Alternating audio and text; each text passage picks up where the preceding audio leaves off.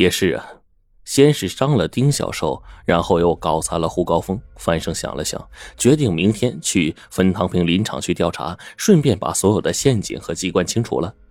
他向局长提出来，让丁小寿和邱宗明做自己助手，局长也同意了。丁小寿虽然身体还未痊愈，但是一想到自己堂堂的县林业局的公安大队长被倒吊猪捕获的场景，就咽不下这口气。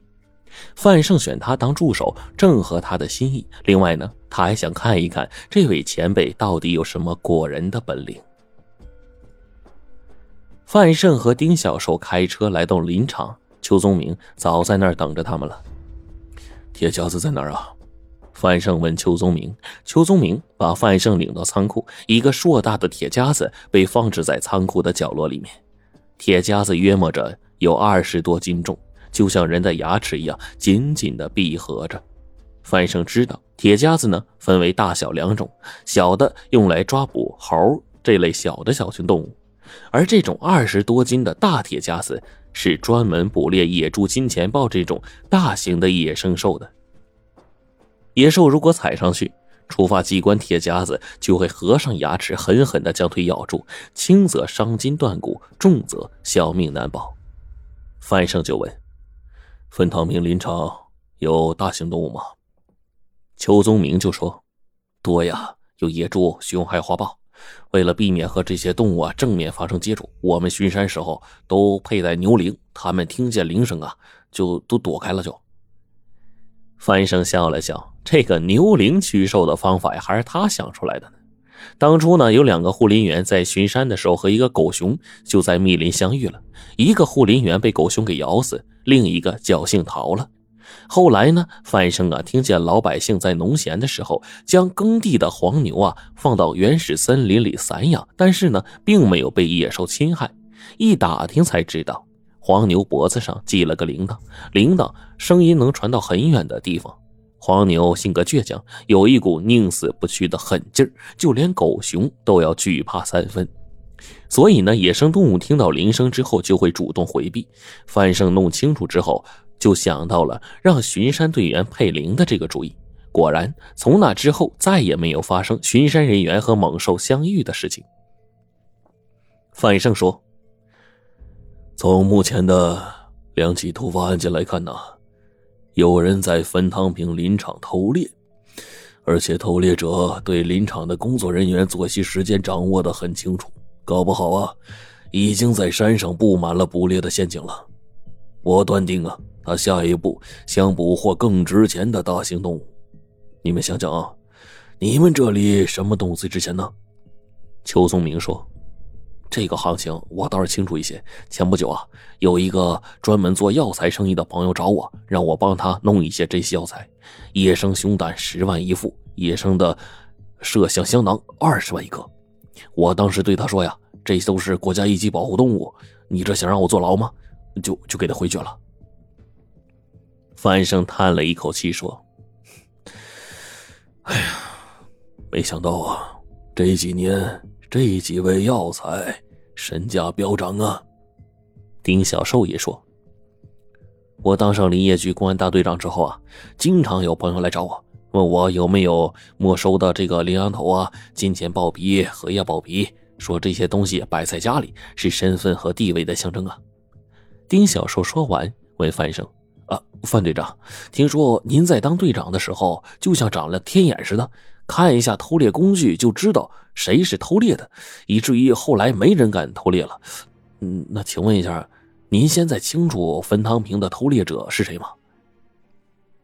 范胜说：“偷猎者是谁啊？我并不清楚。眼下必须到山上去，找到他设下的陷阱，才能做出正确判断。”说完，范胜让丁小寿和邱宗明两人背上巡山背包，说要到山上啊去巡查。这些天呢，吃喝拉撒全在山上解决。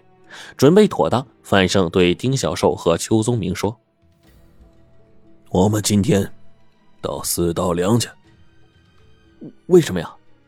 丁小寿和邱宗明不相信范胜对着分汤坪林场会比他们还熟。范胜说：“直觉。”我感觉呀，偷猎分子最近就在那一带活动，准备偷猎野猪和金钱豹啊！凭直觉行动，哦丁小寿啊有些想笑，但局长说过，一切行动都听范胜的。丁小寿和邱宗明只好跟着范胜向四道梁的方向走去。一路上，范胜根据地形准确的摘出了几十个铁丝做成的圈套，这些铁丝啊，全都是套这个兔子、野鸡啊这种体型较小的野生动物的，让丁小寿和邱宗明是佩服不已啊。快到四道梁的时候呢，两个人的水喝光了，邱宗明就说：“啊，我去西边打水啊。”说完，他就沿着一个长满茅草的小路向西边去走。不用动！范胜大叫了一声，让邱宗明停下脚步，一边砍下一根两米长的树枝。范胜走到邱宗明的身边，用树枝啊向前面的草丛中跳去。只见“咔”的一声，从草丛中就蹦出一个东西，将树枝狠狠的咬成两段。铁铁铁夹子！邱宗明叫了起来呀，脸都变得煞白。如果不是范胜制止的话，他很可能和胡高峰一样变成残疾人了。过了很久，他才问范胜：“您您怎么知道这里有陷阱啊？”范胜说：“这条小路啊，是野猪喝水时候踩出来的，在这样的路上下铁夹子呀，是不会失手的。你们要小心啊！在这附近，成群的野猪。”也有以这个野猪为食的金钱豹，有人在这里布下大量陷阱。天色太晚了，我们先找个地方住下。丁小寿忍不住问：“您怎么知道这附近有野猪和金钱豹的呀？”猎精，你们应当听说过吧？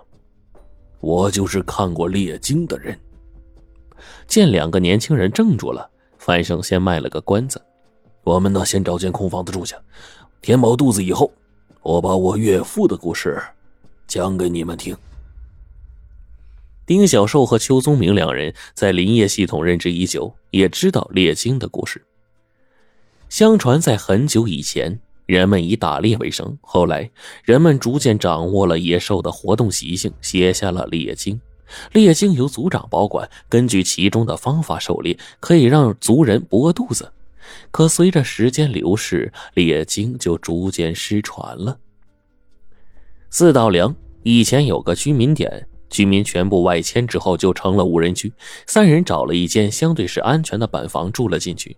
简单吃过晚饭之后，丁小寿和邱宗明就凑到木板床边，围着范胜，让范胜啊给他们讲猎经的故事。